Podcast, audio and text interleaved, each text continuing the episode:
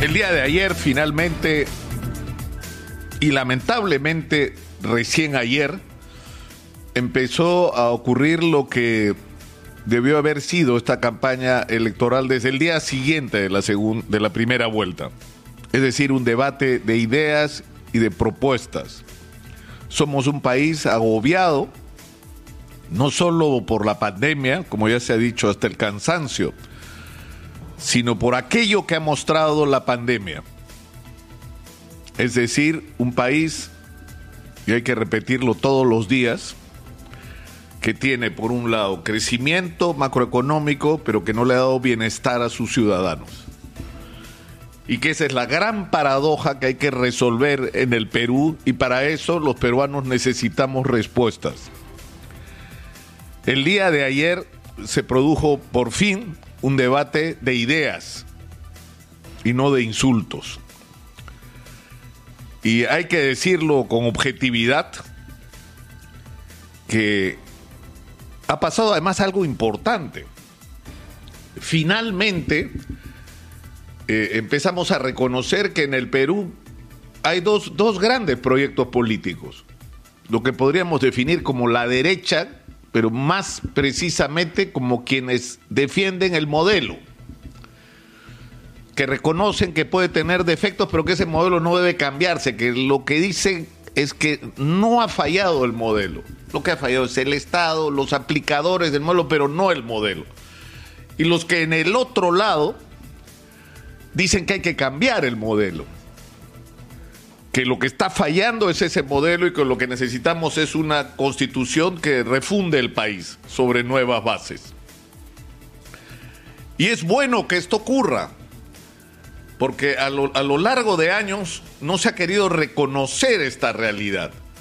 El modelo que inauguró Alberto Fujimori el año 93 ha sido gestionado por otros que finalmente han defendido su modelo en términos de modelo y de proyecto económico, todos eran fujimoristas.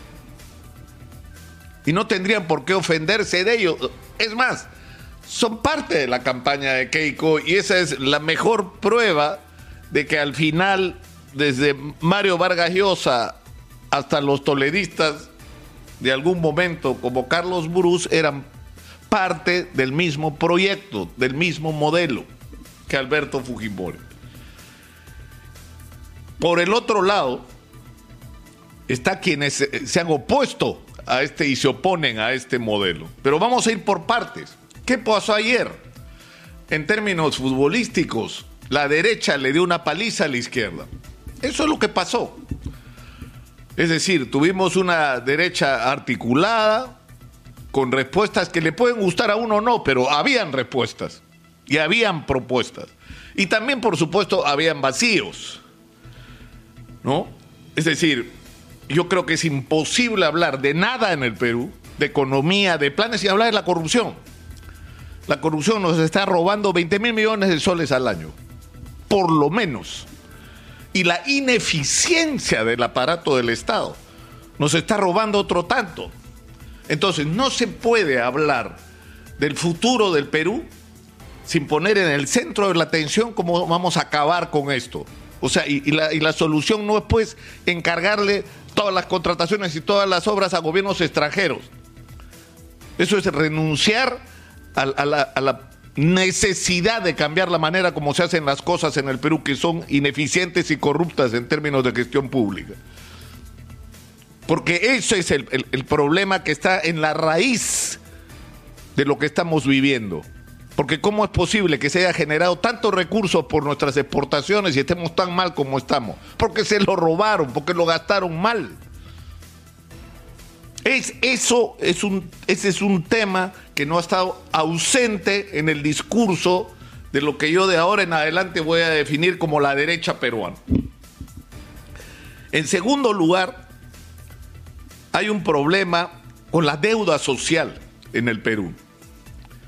Es increíble que no se hable del FONAVI, es decir, que se le haya cobrado a la gente durante años y para darle una vivienda que no se le dio y ahora se le regatee devolverle su dinero cuando lo necesita desesperadamente.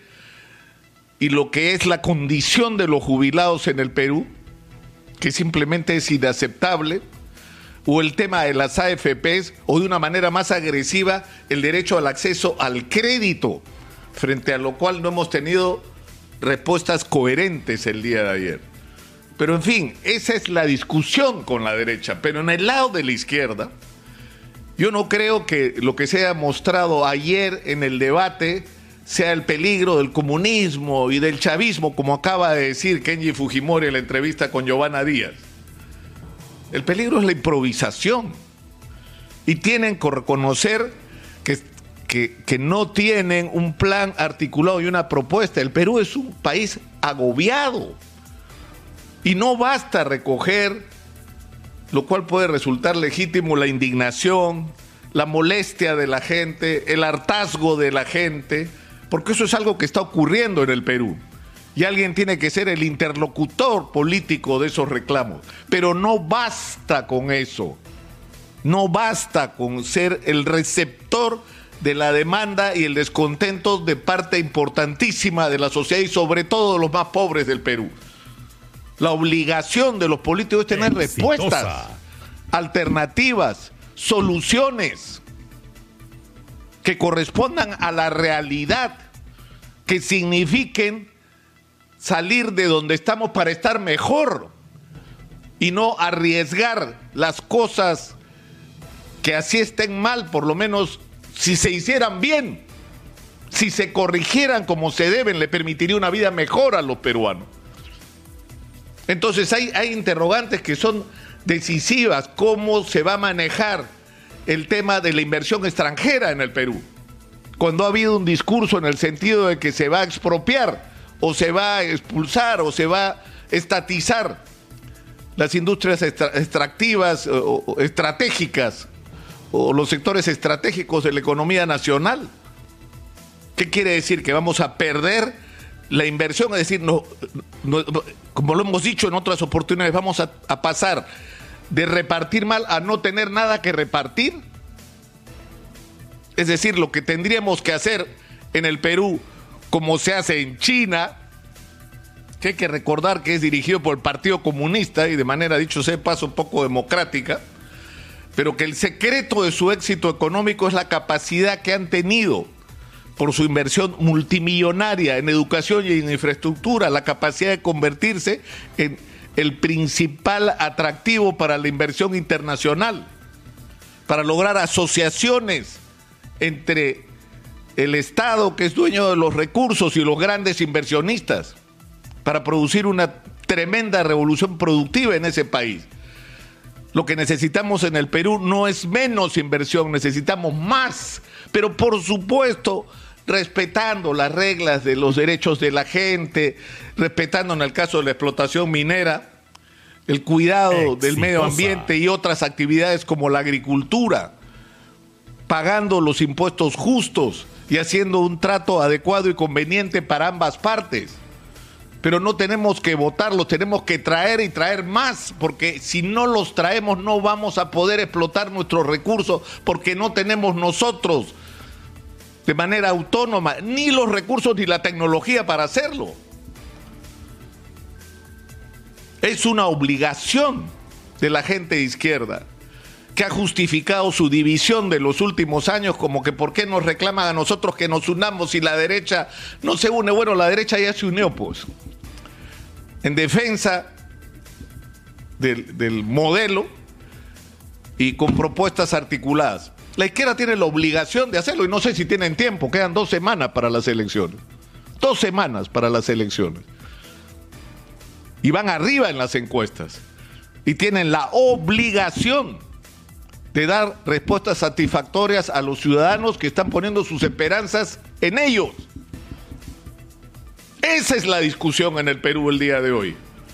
No el terruqueo, eso no sirve para nada.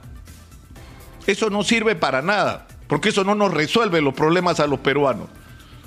Lo que necesitamos es respuestas y tenemos el derecho a exigirlas. Acá en Exitosa nosotros hemos abierto el espacio a todos y hemos escuchado a todos. Y lo que hemos dicho y los que no están acá no es porque nosotros no, no, no les hemos permitido el espacio, sino porque no han querido tomarlo por decisiones de sus dirigentes o organizadores de campaña.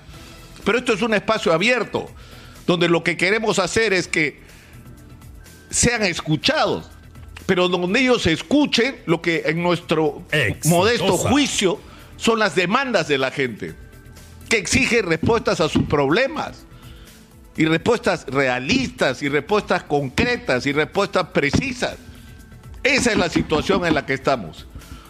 Y vamos a utilizar, y eso tendríamos que hacer todos los medios de comunicación, abrir el espacio para esta discusión eso es lo que tenemos que hacer. Y sacarle el veneno a esta campaña electoral, el insulto, el agravio, la difamación. Olvídense de eso. Estamos discutiendo el destino de nuestro país. Y hagamos esa discusión de manera responsable, por lo menos las próximas dos semanas. Y que el 6 de junio la gente vote no con el hígado, sino con la cabeza. Y tal vez un poco con el corazón, pero sobre todo con la cabeza.